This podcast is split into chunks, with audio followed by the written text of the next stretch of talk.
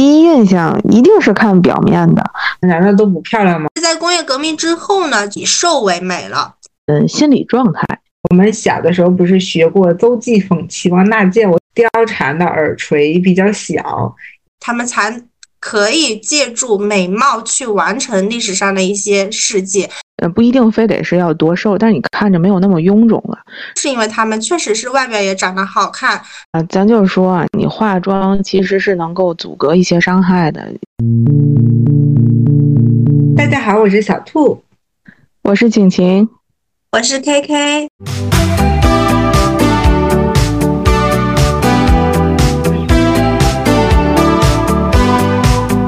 我们这一期的主题呢，主要是想聊一下。变美这件事情，所以标题叫做“变美”，我们是认真的。为什么想聊这个话题呢？因为最近我读了一本书，是杨绛先生的《走到人生边上》，然后发现这样一位近百岁的老人，从容不迫、优雅自如。一种美呢，是一种内在美、智慧的美，一种思考的美。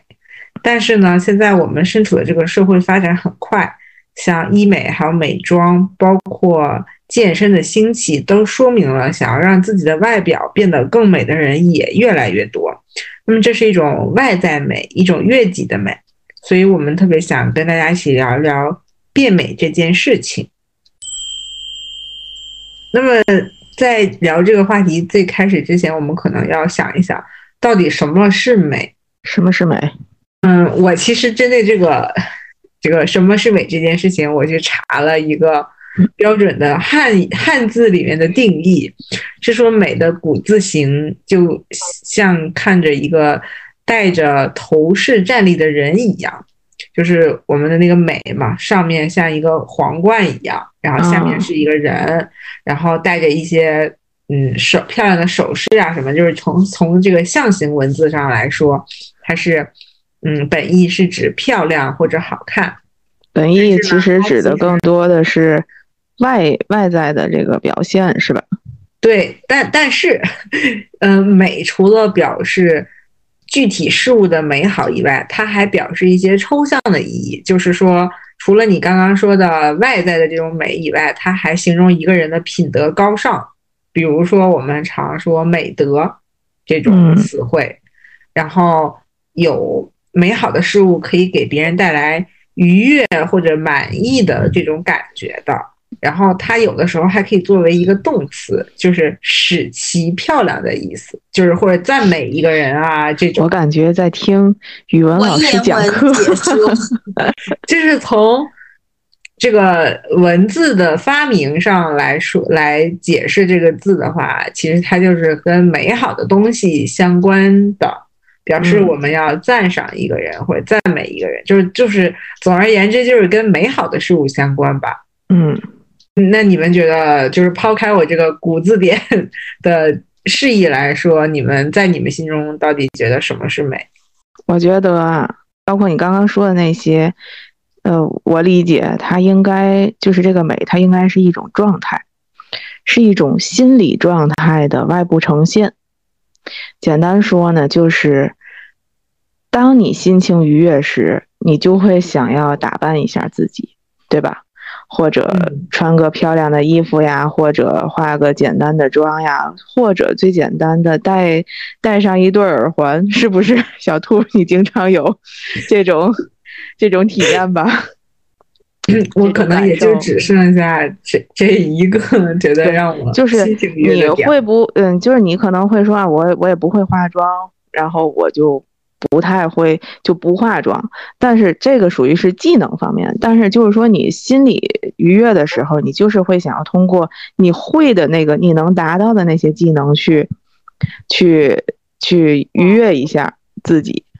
去装扮一下自己的事情，对吧？对，然后或者最简单的，假如说有的人连耳环都不喜欢但，他没有耳洞的话，那么他今天心理状态好、心情愉悦的时候，那明媚的笑容也会一直挂在这个人的脸上。然后你看到他就是一个放松和美好的一个状态。嗯，是的，是吧？啊，我理解这个美应该是是这种，是应该是一个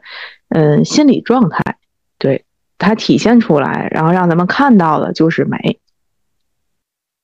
嗯，我我的想法是，它其实是一个，就是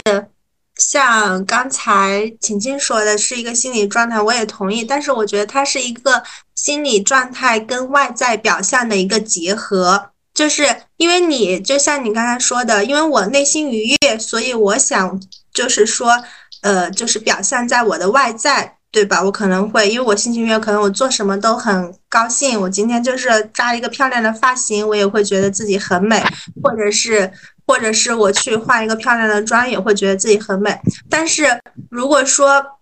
当我心情很 down 的时候，但是我也可以通过外在的表现来反向反哺我的内心啊，就或者是说，因为我心情可能不好，但是。我可能就会 说，那我可能鼓捣一下，把我所有的首饰都擦拭一下，都带在身上，我心里突然也会变得就是美起来。就是这种外在的美，它会反哺我的心理，让我的心情变得好起来。然后我心情好的时候，也会就是说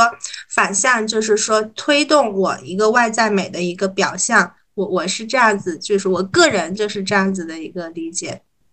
嗯。其实就是还是说，它外在和内在，它其实是一个相互作用嘛。呃，我前段时间正好听一个汉服文化传播的老师，他聊起了四大美女。然后当时那个老师说，四大美女并不是说她们长得有多漂亮，她们才被称为四大美女，因为并不是说我们从古至今只有这四个。呃，小姐姐是最漂亮的人，其他的人难道都不漂亮吗？其实并不是，而是因为她们首先是说她们的美是相对的，其次是说她们之所以被称为四大美女，是因为她们对历史做出了某些贡献，所以才在历史的场合当中把她们四个人拿出来说作为。这个四大美女的一个一个代表，但其实并这个美女并不是说她们长得有多美，这只是一个方面，更重要的是她们的内在美，或者说她们对这个嗯值得为这个历史留下浓墨重彩的一笔，所以才会被呃被记住。嗯，他这个就让我觉得，嗯。一个人的美，他得有支撑。我我其实我我我就是我有点，嗯，可能我有点叛逆哈，就是我不会去过分的推崇，一定要去追求，就是说内在美或者是怎样。我觉得外在美一样的，也就是说也也会就是值得，就是让大家就是说去看见或者是去推崇，这个都没有关系的。但是。一个人的内在美，它是给了这个美的一个支撑，也是一个相辅相成的一个东西。就是好比四大美人，他们为什么会变成一个就是流传下来的一个事情一样的？那我相信他，嗯，不可能说是因为他外在长得就是 非常的不好看，然后但他有非常美的内心，然后人们就能会记住他的这些个故事。他。它毕竟就是一个相辅相成的东西，就是因为他们确实是外表也长得好看，他们才可以借助美貌去完成历史上的一些事迹。同时，他们的这些事迹，人们就是觉得是好的一个体现，所以大家才记住了他们。我觉得是这样子的。嗯，你你说的这个，我想起来杨澜之前说过，就是一段心灵鸡汤的话啊，就是说，作为女人，你必须精致，因为没有人有义务必须透过连你自己都毫不在意的邋遢外表，去发现你优秀的内在。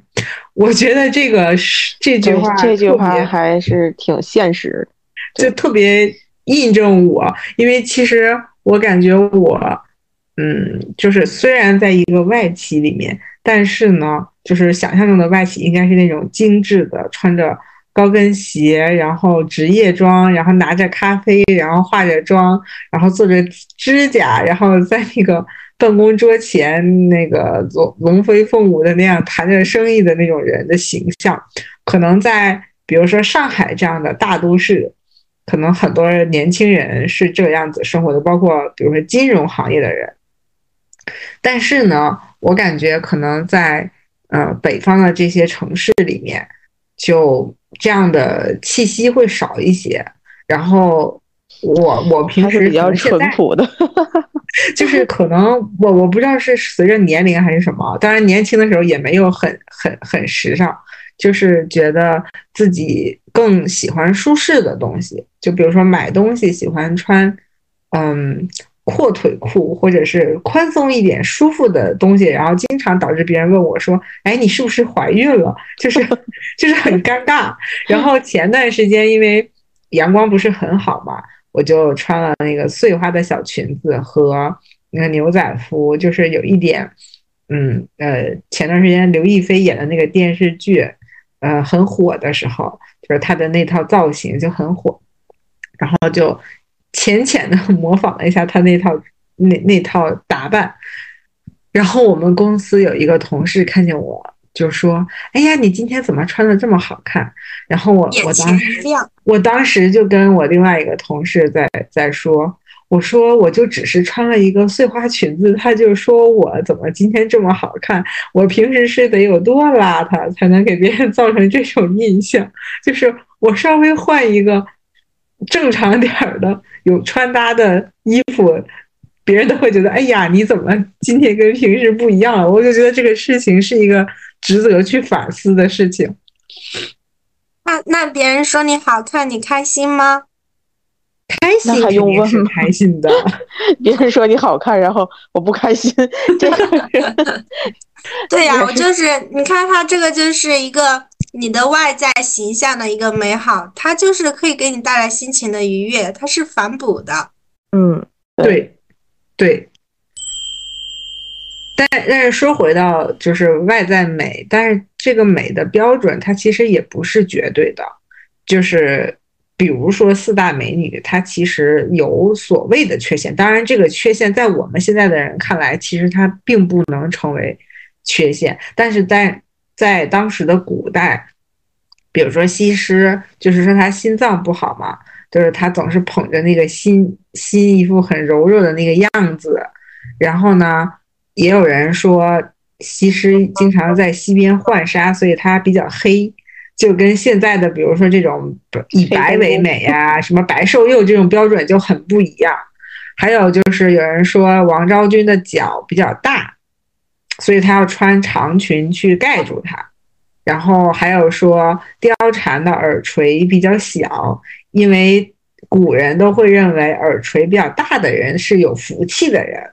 然后杨玉环应该大家都知道，就是她说她有狐臭嘛，然后她喜欢用花瓣洗澡去掩盖自己的那个那个狐臭。但是我想说的是，这些所谓他们给这些四大美女加上的这些缺陷。就是其实并不是缺陷，这也是缺陷。我觉得这个美可以就是怎么说呢？那个词叫什么？瑕不掩瑜嘛，是这样子的。是是有缺陷，但是就是因为别的地方很漂亮呀，大家 就是可以。还有就是说这一点缺点，对对，还有就是说美不等于完美。嗯。对吧？对，没有必要去追求完美。世界上哪有完美的东西呢？那月还有阴晴圆缺了。就是米那个米洛斯的维纳斯那种断臂之美，就是他不是说说明这种残缺也是一种美嘛？因为没有人可以做到十全十美，残缺也是一种美。就是中国人的这种审美观念还是受儒家这种传统思想的影响非常巨大。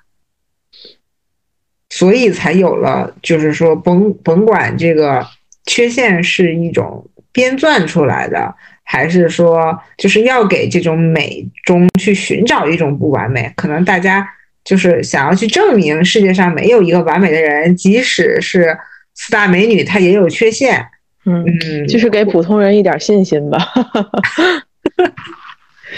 鸡蛋里挑骨头的感觉。因为就是没有那么完美的，就是美好的一个存在呀。正因为他们就是有这些缺陷，会这才说明他们是真实存在的。我会认为是这样的，就好像我们平常的人一样的，就是哪有就是说都像那种机械化生产出来的就是大美女一样，脸型啊什么的都是很完美的呢？而且。这个美的定义它是不一样的。就是有的人会觉得可能就是嗯那种嗯瓜子脸好看，但有的人就会觉得圆脸好看，有的人觉得双眼皮好看，有的人觉得单眼皮好看。这个东西就看你自己内在是怎么认为，我这个东西就是美的，是个人的观点是不一样的。嗯。那那你们觉得这个审美的标准，或者是说怎么看待美这件事情呢？嗯，我对于美的这个理解的话，我，嗯，我先说一下，就是历史上对于美的这个一些看法吧。呃，关于审美，我还确实去就是找了一些资料嘛，就是在以前嘛，就是。很多很多年以前，大家都是会以健健壮和 胖为美的嘛，因为那个时候就是食物会相对就是匮乏一些嘛，那就是吃的就是相当于他胖的话，就代表了他就是比较的吃的那种生活的是吧？然后到对到工业也可能是因为他代谢不好。对，现在的会觉得胖是可能就是代谢不好，或者是就是因为吃的太多呀，或者是其他的，就会觉得他可能缺乏运动啊，不健康。现在就不是说以那个胖为美的，其实，在工业革命之后呢，就是呃以瘦为美了。这个就是因为食物它就是变得容易获得了嘛，所以。瘦相对而言的话，像体现的是什么？体现的是这个人吃的精细了，或者是说他更克制了，然后肥就是没有那么肥胖了嘛，大家就会觉得瘦是一种美的。其实总归来说，这个美从历史上看的话，它是嗯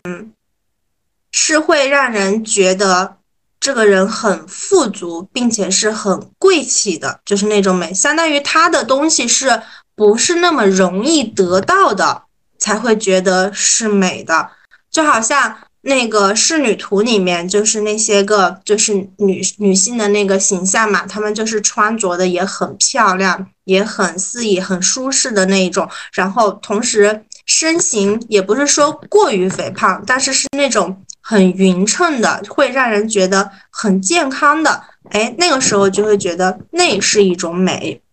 然后对于现代来说的话，现代的人，嗯，我个人也是我个人在追求的一种美的话，也是觉得，首先是，嗯，要有健康的肤色。为什么会是说是一个健康的肤色呢？就是因为。现在太多的社狗了，就是可能会加班、会内卷，或者是有一些不良的一些生活的习性啊什么的。我现在会觉得啊，那个人的皮肤锃锃发光的时候，我就觉得，嗯，他肯定是休息的，就是很好的那种。所以，我我会觉得健康的肤色也是一种美，然后是很就是，嗯，匀称的那个身材也是一种美。为什么？是因为。我自己可能就缺乏锻炼呀，会觉得自己啊可能会有一点点，就是说过就是有一点点胖吧，会所以会觉得啊那种匀称的身材是我所追求的，我也会觉得那也是一种美。这这就是我会总而言之就是觉得你没有什么，你可能会觉得那个东西是你想追求的那种状态，可能就是一种美，这是我的一个看法。就你刚才说。我们的审美标准，它其实是受当时的社会环境的一个影响，就是它是有一个历史背景的。就好比唐朝的时候以胖为美，然后像你说的，在工业革命前后，它也有不同的变化，就是因为可能跟当时大家的社会状况、这个温饱问题呀、什么这个经济状况啊，都有一定的关系。但现在我想说，我们这个审美，嗯，之前有一段时间，就是在我们小的时候，韩流特别盛行的时候，就是，呃，就当时我们的传统文化的自信，就是所谓的民族文化自信，可能还没有那么强的时候，受韩，就是有一段时间是特别追捧韩流的那个文化的，然后就是以，就是我我感觉白瘦幼好像是从那个时候开始。有有一个成为了一种风行的标准的，就是因为韩国的男生都是白白的、白白净净的，然后那个时候不是流行什么杀马特的那种发型，然后就是觉得他们穿那种很宽松的衣服，就显得很呃随性，就是有一种痞帅痞帅的那种感觉，就是啊，然后女孩子可能就是嗯要要瘦，然后这个脸型是那种幼态幼态的那种嗯脸型，但是你发现我们在增强了自己的文化自信之后。这这些年我们看到的，比如说汉服文化的崛起，然后包括我们的新中式的这些，嗯，服装的出现，然后还有就是所谓的什么姐姐文化，就现在更追捧这种姐姐文化吧，就觉得这种独立自主的女性啊什么的更值得御姐呀什么的这种好像。呃，你你其实看那个文化，就是看影视剧里面他们资本在追逐什么样的文化，就觉得现在可能年轻人更喜欢什么，更追捧什么。现在就觉得好像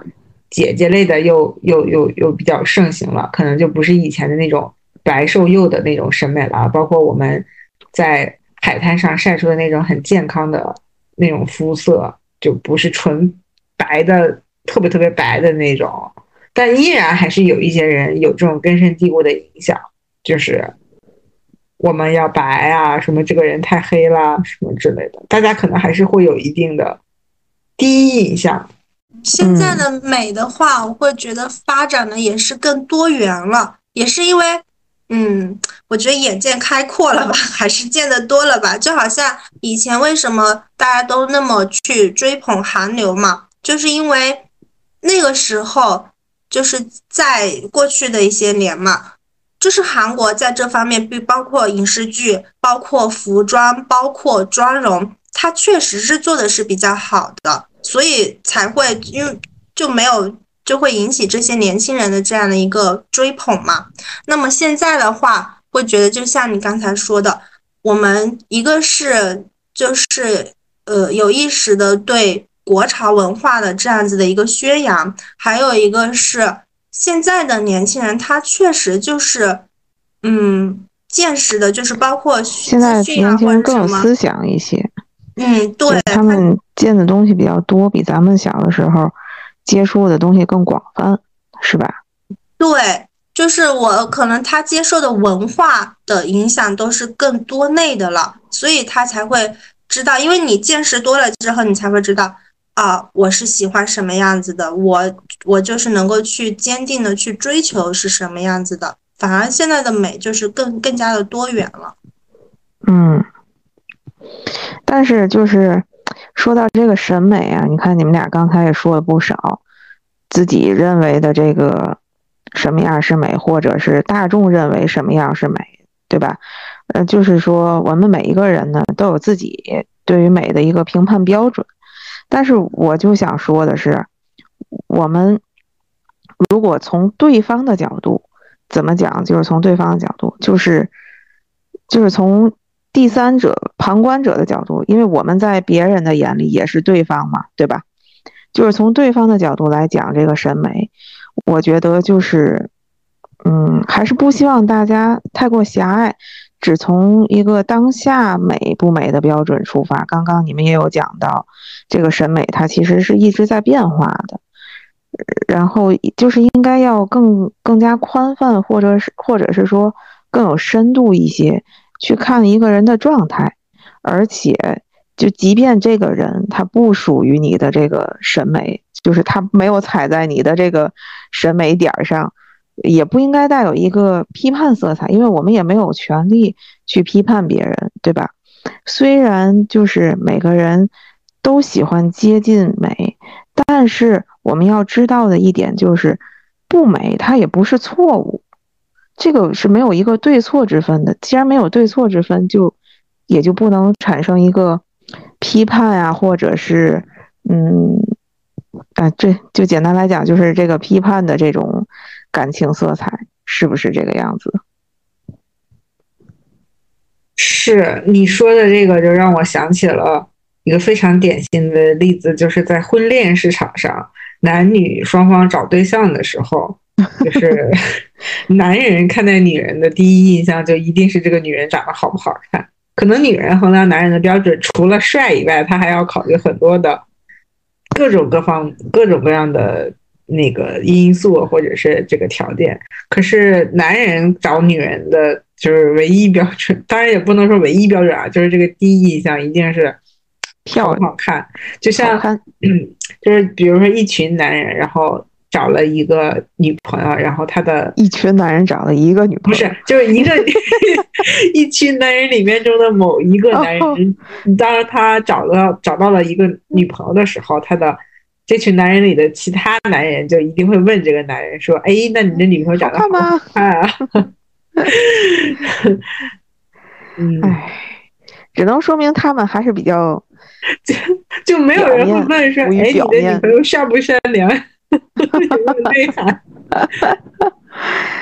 唉，但这个是我觉得那个是第一印象了，就好像我对们也会被帅哥所吸引一样的。对对对，这个但就是是嗯，只能长久说明接触他下来，哎，对对对，就是大家的第一印象一定是看表面的，就像刚刚那个呃小兔说的那个杨澜的那个鸡汤一样，其实没有人可以第一眼就透过你的外貌看到你的内在，是不是？所以大家甭管是男人还是女人，第一开始看到的一定都是外貌，外貌能够吸引人，他才能有进一步深入的去了解。当然，哎，这怎么说？怎么说？好像又有点推翻我刚刚自己说的那个审美要要要更加宽泛、更加深度。但是它有一个现实问题，就是永远你跟陌生人接触的时候，第一眼看到的就是外貌，这个是没有办法改变的一个事实。嗯，但是从其实就是这个第一眼看到的这个外貌嘛，其实是可以，就是广中窥豹吧 这个词语，就是你看到人家皮肤那么好，那是因为什么？是人家可能就是早睡早起啊，或者是花了钱去哎花对了花了时间跟精力去做的一个事情。这个这这个才能这就个是我是很很赞对很赞同。对，这这个就是是我刚刚说的那个，你要有更有深度的去看这个人的状态，不能仅仅是啊，他长得真好看。对，就是要深度怎么来，就是你要去往深层次的去思考一下。哦，他的皮肤好，可能是因为他每天都花了时间在这上边儿，然后他的嗯身材好，可能也是因为他每天都花了时间在上面，说明他这个人自律性比较强。这就是往更深度的，就是你要去看他美的背后，是因为他付出了时间跟努力，而且还有证明这个人的自律性也比较强，是吧？这就是透过表面看到本质。对，我想起了那个《二十而已》那个那个电视剧，是叫《二十而已》吧？就是关晓彤演的那个。然后她在里面不是演一个美妆博主嘛？她的那个角色就是每天，嗯、是十点还是九点啊？就就一定要熄灯睡觉，然后每天都会敷那个面膜保养自己。就是她在她脸上花的钱，还有她买衣服装扮自己的钱，她花在这上面的时间或者是精力。嗯，为了不让自己长皱纹啊，或者是怎么样，他的自律性是非常好的，就是同寝室的其他人是完全做不到的。就比如说年轻人现在很多人会去熬夜，熬夜看直播或者熬夜去直播，去刷刷刷这种睡不睡不着觉，但是很多人为了自己的美，早早的就早早的就去睡觉了，就是形成一种自律的习惯。这个就是，如果你做不到的话，那你其实是没有资格说，我为什么不能也跟她一样美，对吧？对，这个就是我认为的，我们追求美到底是在追求什么嘛？就好比我看到一个大美女扑面而来，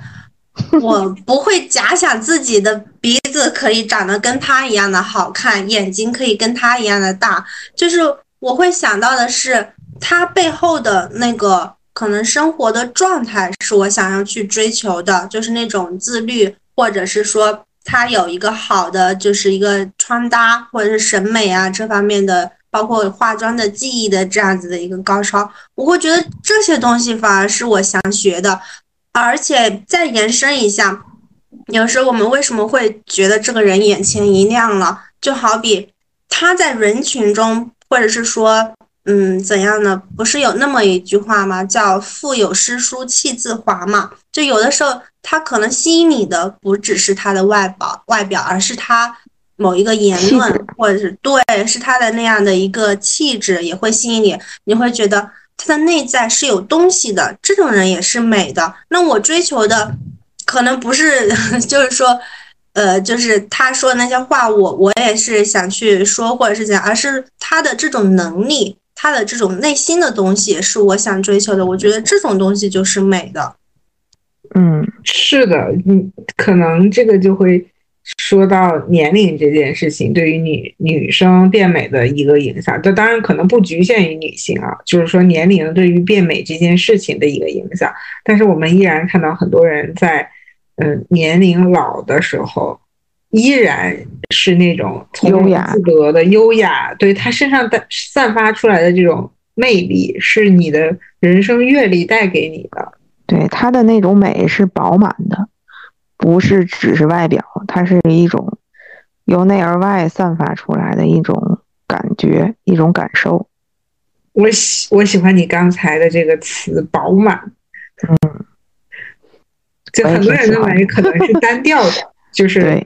就是我们可以去追求外在美或者内内在美，或者是说我哪怕说那个状态不被大家认为是普遍意义上的美，但我依然是美的的那种状态，它都是它都是美，只不过是有的人的美的状态是就是形态是不一样的，有的人是那种单调的美，有的人的美是饱满的美。它是多姿多彩的这这种关于美的标准，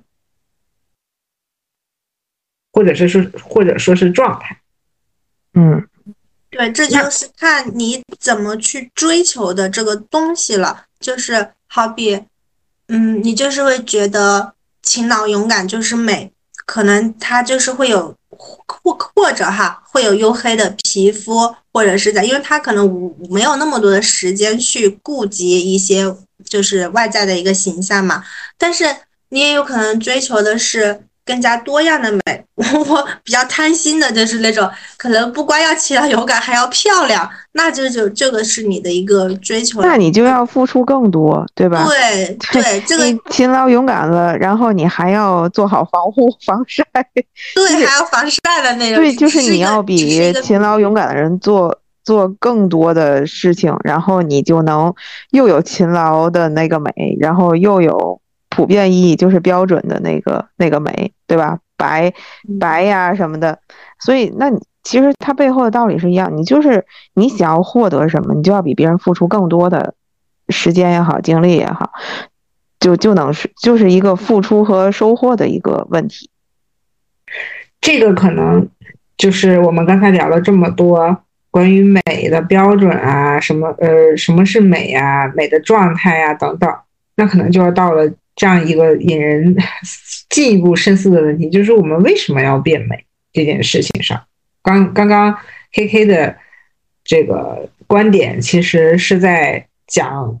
他自己想要变得更美，就是他很贪心，两两者都要，他就是所以要要去讨论的这个关键点是。你为什么两者都想要？我比较贪心，两者都要的话，就是像我刚才开端说的那个观点一样嘛，就是它是一个内外的相互支撑的这样的相辅相成的一个关系的。就是因为我的内心足够的富足了，或者是足够的坚韧、足够的强大，它会驱使我去改变我的外表，或者是。呃，通过一些行动去管控我的一些身材什么的，让我的外形变得更美。同时呢，我的外形变得更美之后，它给我内在也会注入就是源源不断的这样子的一个动力。因为我可能就是你的一个外形变美的话，比较就是现实的一些讲的话，就是你走出去，可能你的同事会称赞你，你今天真好看，你是不是内心 也会比较好？或者是说，呃，你就是。因为你的就是外形呢变得好看嘛，你就是有可能会被更多的人所看到，或者是说你的努力啊或者什么，因为你是就是相当于是引人注目的嘛，这样的话都会对你的内在的话是有一个滋养的。所以我这个就是我想要去变美的一个最终的一个目的。嗯，我讲一个实例吧。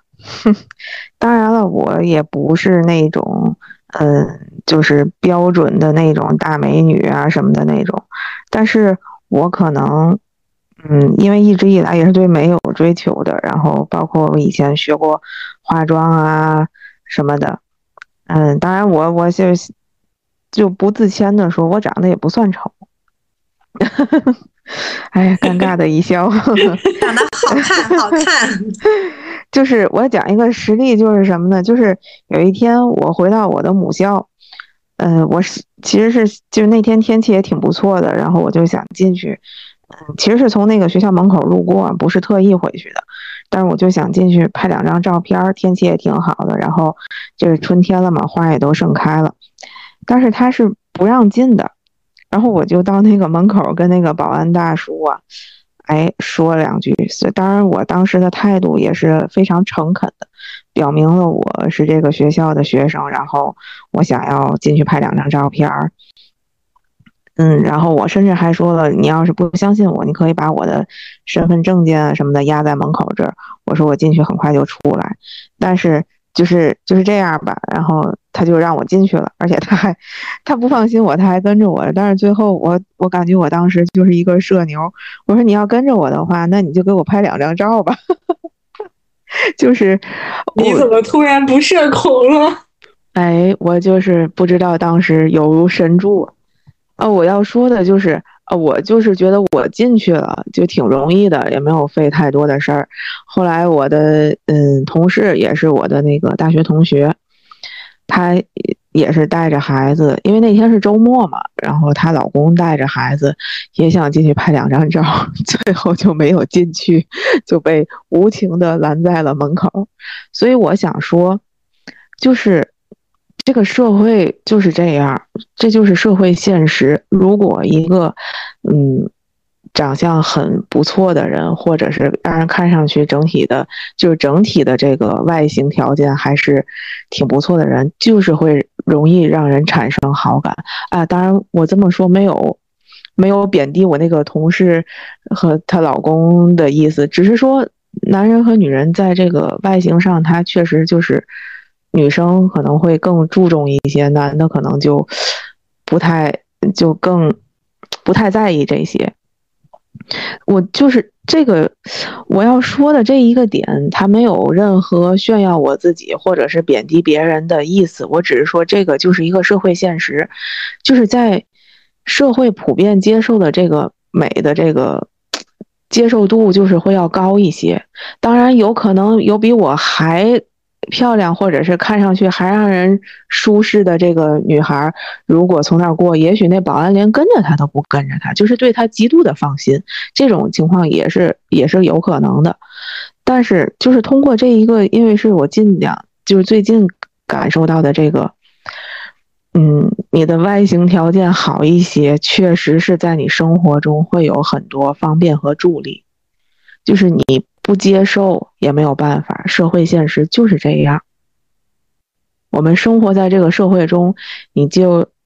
就要按照它的规则去走。刚刚包括刚刚我提到的，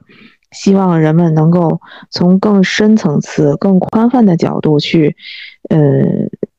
去谈这个感受这个审美，它也只能是一个循序渐进的一个过程。当人们的认知水平啊。或者是，嗯，其他的一些心理状态能达到一定层次高度之上之后，这个标准自然就会被放宽了。但是你不能说急于求成，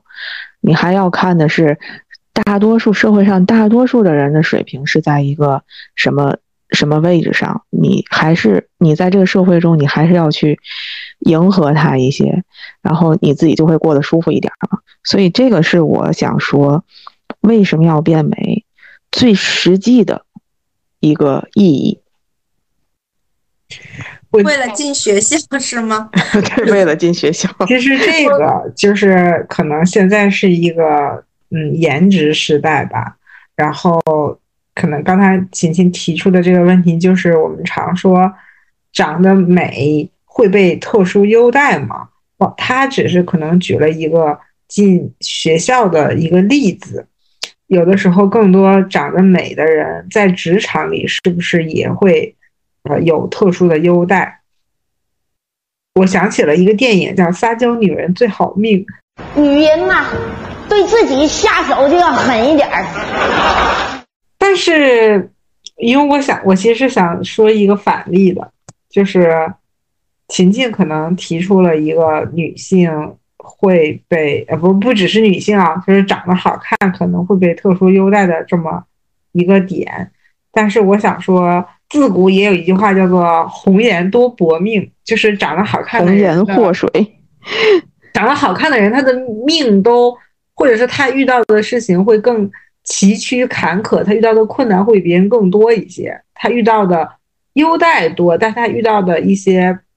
不好的事情也会很多。这个可能在普通人身上，他就两者的烦恼都没有，就是他既不会被优待，他也不会有什么太过分的事情发生，可能就普普通通的过完这一生了。但是长得好看的人会被更多的人注意到，这个其实倒不是说你长得好看或者长得不好看、美不美这件事情所本身有什么错误所带来的，而是说对待美的这些人和他们的态度是有关系的。对，你看，就是包括嗯，就刚才小兔说的这个，呃，红颜多薄命呀，红颜祸水啊什么的。其实我们更多的是从历史了解到这一些实例的。然后现在呢，嗯，这种情况其实已经比较少见了。当然，也不是说完全没有，只是说跟过去比起来的话，就是已经少见多了。这就是这就是说，时代在发展，社会在进步，人们对于美审这个审美的评判就更加宽泛、更有深度了。这就是一个嗯漫长的一个进步的过程，对吧？但是我觉得就是不能因为这个这个原因，然后就拒绝美。呃，现在有一句话就是说的是，漂亮不是原罪，它不是一些问题产生的根本，就是。你懂我这个意思吧？我懂你说的意思，就是，嗯、呃，就是社会对这样的人的态度，导致天生长得好看的人，他有的时候不敢释放自己的美。就对比如说他穿好看的衣服，可能这个衣服在别人眼里看上去是过于暴露的，或者是比较短的，他们就会认为这个人这个女人可能不正经，或者是给给她贴上一些标签。就是当我们的就是对于美的追求，在别人的眼里变成了一些负面的词汇的时候，其实是给了这些人一个压力，让他们不敢再去真实的追求美或者展现自己的美。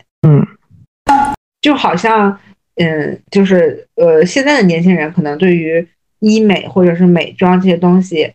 还是很。就是接受度很高的，但是在以前，可能你说谁谁谁去，呃，隆了个什么，或者是做了一个什么，大家就会觉得他这个美不是天然的，不是纯粹的，是人造的，他这个有有有有一些负面的这个评论在里面。对，这个就是，呃，这个问题一说就就有点大了。反正就是它是跟你整体的社会水平也是有成正相关的。人们整体的水平提高，然后对美的接受度就会越来越宽广。这个现在也体现了一个，就是我们社会还是在进步的。但我其实蛮羡慕那些可以真实表达自己美的人，就是他们对他们也是需要勇气的。吧对他们有一个很强大的内心去嗯面对别人的非议，这一点对对对我倒反倒觉得是这个美背后的那种美，就是我们刚才讨论的外在美和嗯内在美的东西，它它其实是基于了你强大的内心和这种勇勇气在里面的自信。对，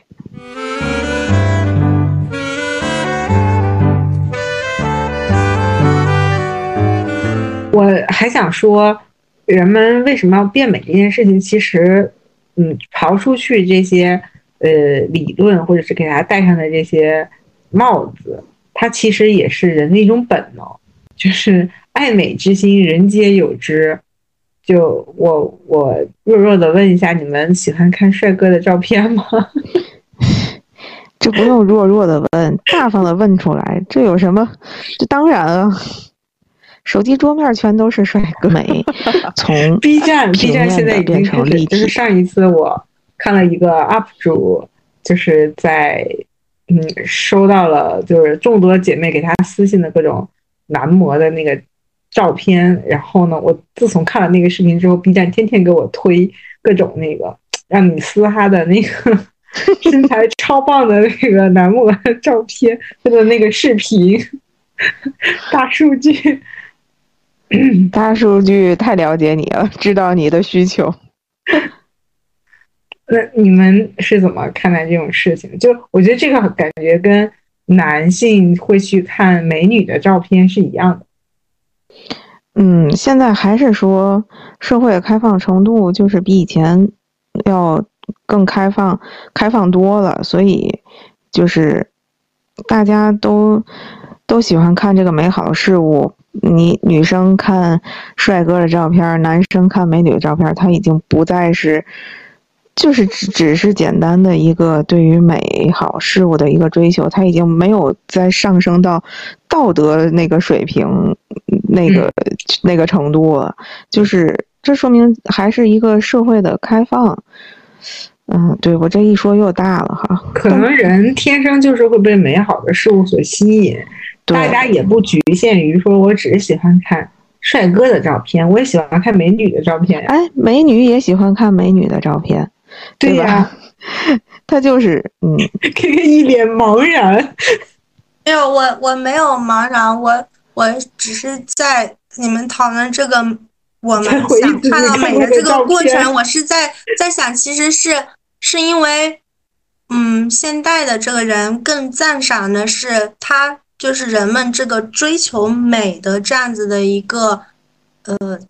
这样的一个想法，就是更就确实是更包容了。就好比就像你们刚才提到的，可能以前的人拿个双眼皮会觉得。啊，这个人我去去做成做了一些外在的辅助的手段让他变美。可是现在的话，去我身边也有拉双眼皮的，我会觉得，嗯，这个双眼皮的宽，它确实是双眼皮比较好看，比较适合他。对我，我觉得他去追求美的，这样借助一个外在的一个手段都是可以的，因为他就是在追求美呀。还有一个就是咱们刚才说到的，就是不管是帅哥也好，或者是美女好。其实我还发现了一种美，就是嗯，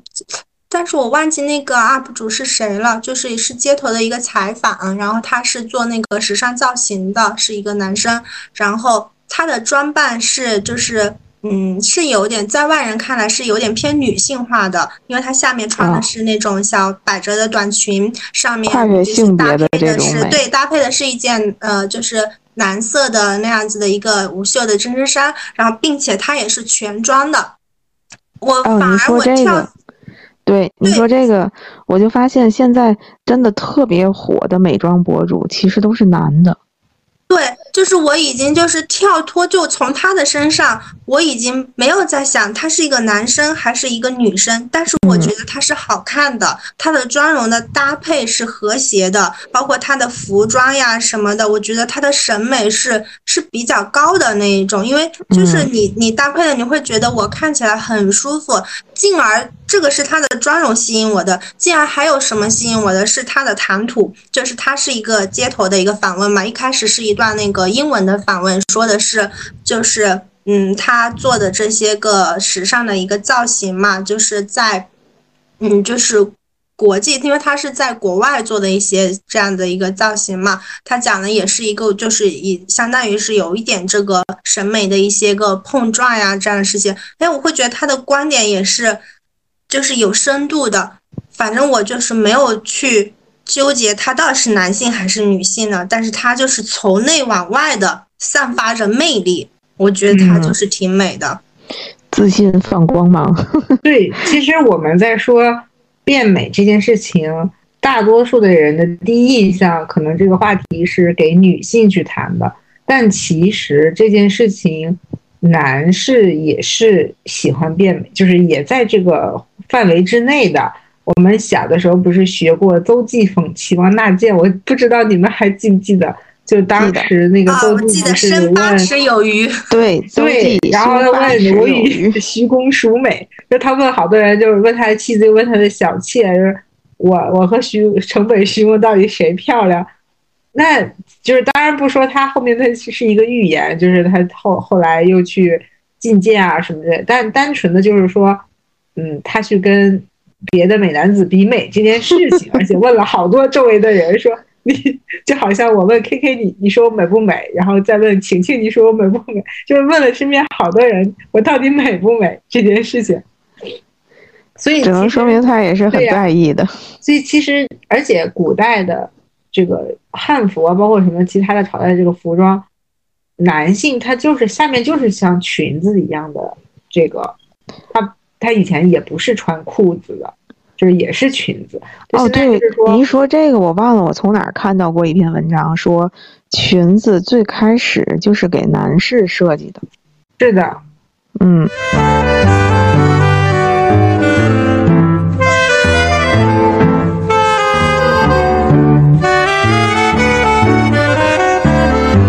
那刚刚呢，我们也聊了一些关于为什么要变美，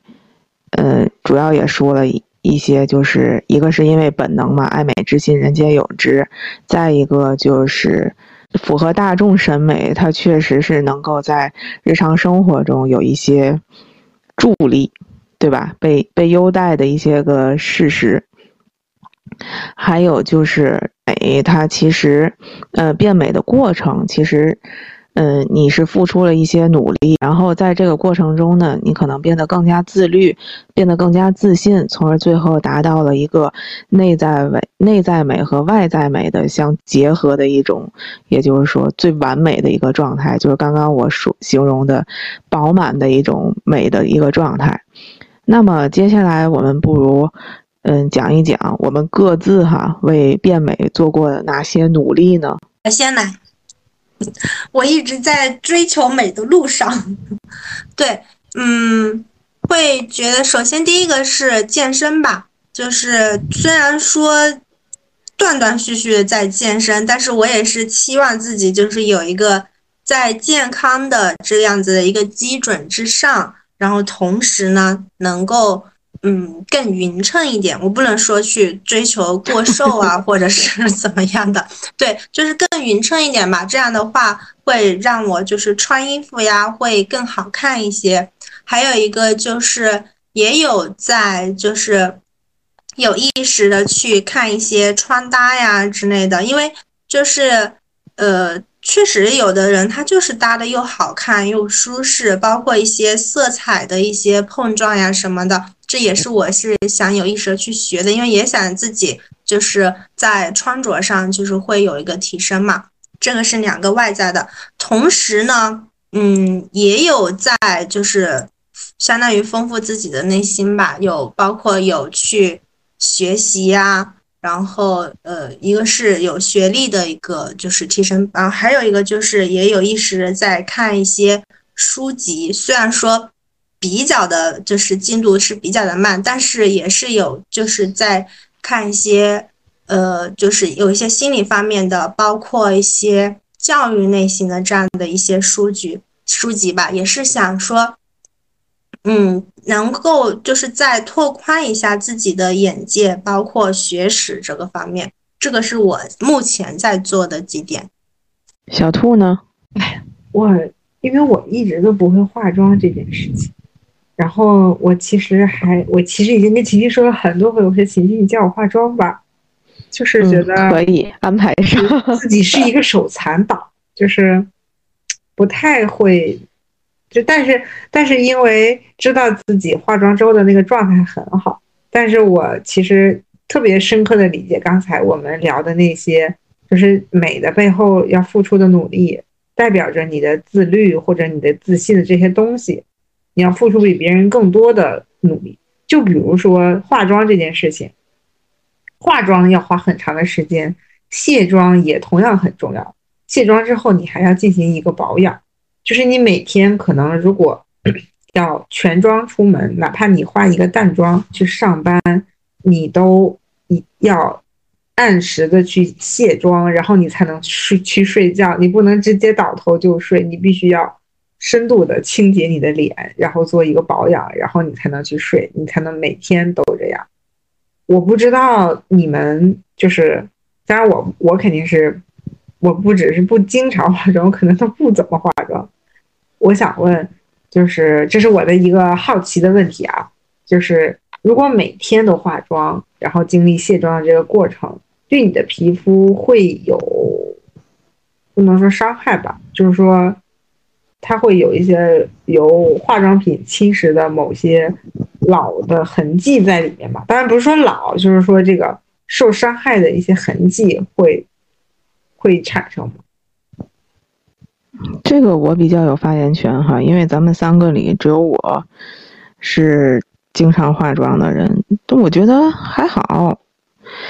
嗯，首先你的基础护肤过程是不可省略的。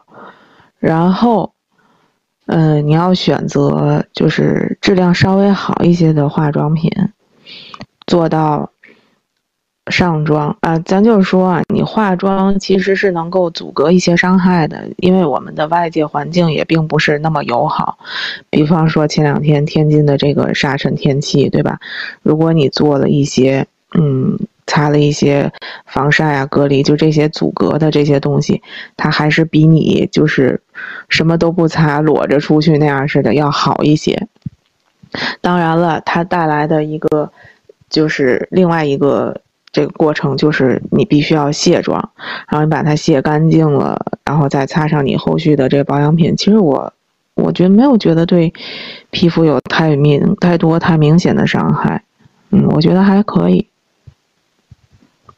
其实化妆的话，我有看，也有蛮多博主说嘛，因为化妆其实如果你清洁到位的话，反而皮肤会比你不化妆时候会好，因为你就是因为化妆了嘛，所以你才会有意识的去做那些个清洁呀之类的。但是我我想问的是，嗯，就是小兔，你是就是你就是觉得化妆比较麻烦，但是你是想要去化妆，是不是？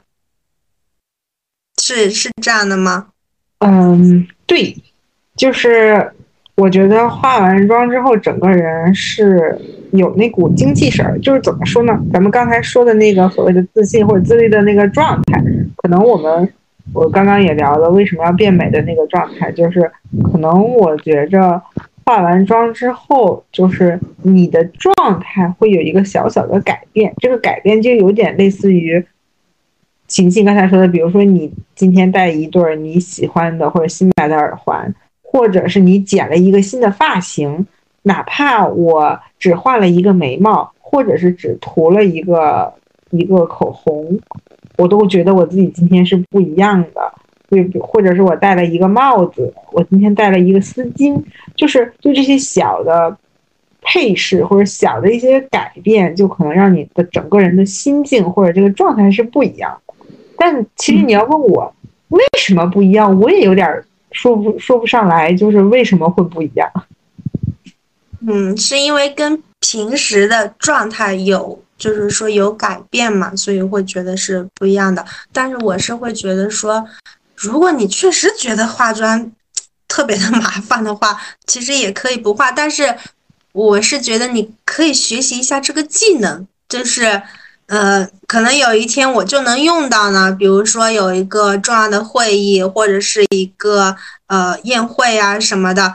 我我总归那句话，我就觉得我不一定天天去干，但是呢，我还是得去学习，有这么一个技能，等到能用到的时候可以用得上，是这样子的。对，其实美它也是礼仪的一部分，就是当我们。要有一些，就是又又说回到古代了，因为毕竟我们是一个文化大国，就是嗯，在古代，如果天子要去，比如说嗯呃，就是有什么盛大的这种活动，他都要穿很复杂的这个服制，就是他的衣服是有讲究的，然后他这一天要就是要怎么怎么样，就是这些礼仪呀，它其实是一种。我们所谓的美，它其实是礼仪的一部分。对。然后回到刚刚说的这个话题，就是为变美做过的努力呢。其实，啊，我觉得我在咱们三个人当中，应该还是做的比较多的，像化妆、健身、读书以及学习，还有旅行这些，我都我都积极的做参与过。所以你记得 秦晋之前对你的第一印象就是，这是一个爱臭美的小姑娘。嗯，然后化妆，我以前是专门学过一段时间的化妆，就是没有人生来就会化妆，都是需要通过学习的。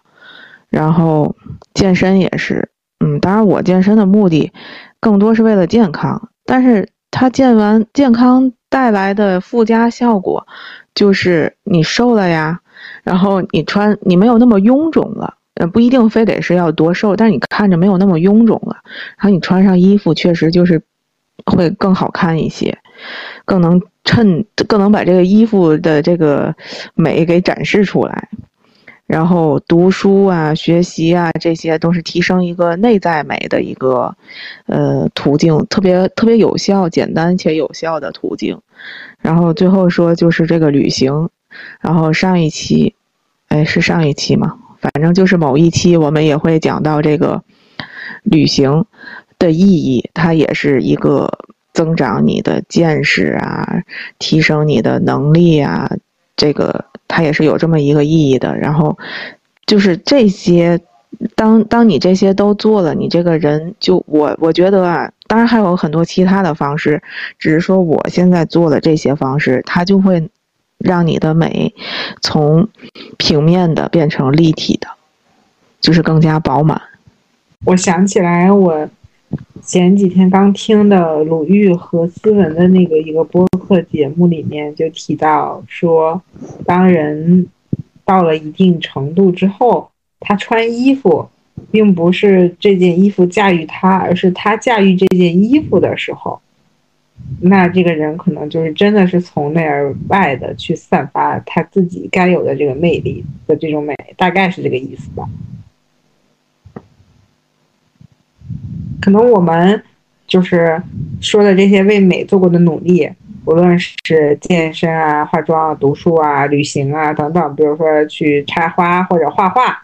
这些看电影啊，这些都是陶冶情操，然后去让我们的。外表变得更美，做一些扬长避短的设计，就是因为我们化妆嘛，包括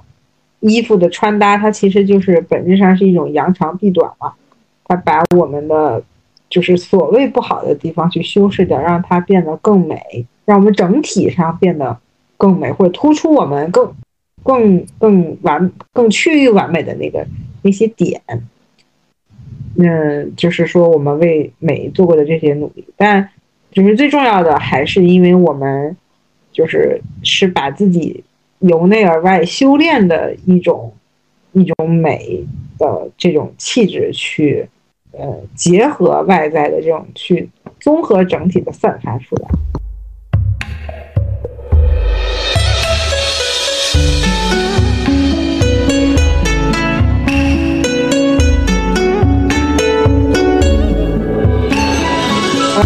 我们今天也聊了很多关于美的话题，围绕着美的话题说了很多，比如说什么是美，为什么是为什么要变美，然后美的一些标准状态，还有我们关于审美以及我们为美可以做的一些努力。那总而言之，都是让内在美和外在美结合的更好，啊，往更美的方向去发展。就像香奈儿的一句话：“你可以穿不起香奈儿，你也可以没有很多的衣服可供选择，但是永远别忘记最重要的一件衣服，这件衣服叫自我。”嗯，太有哲理了。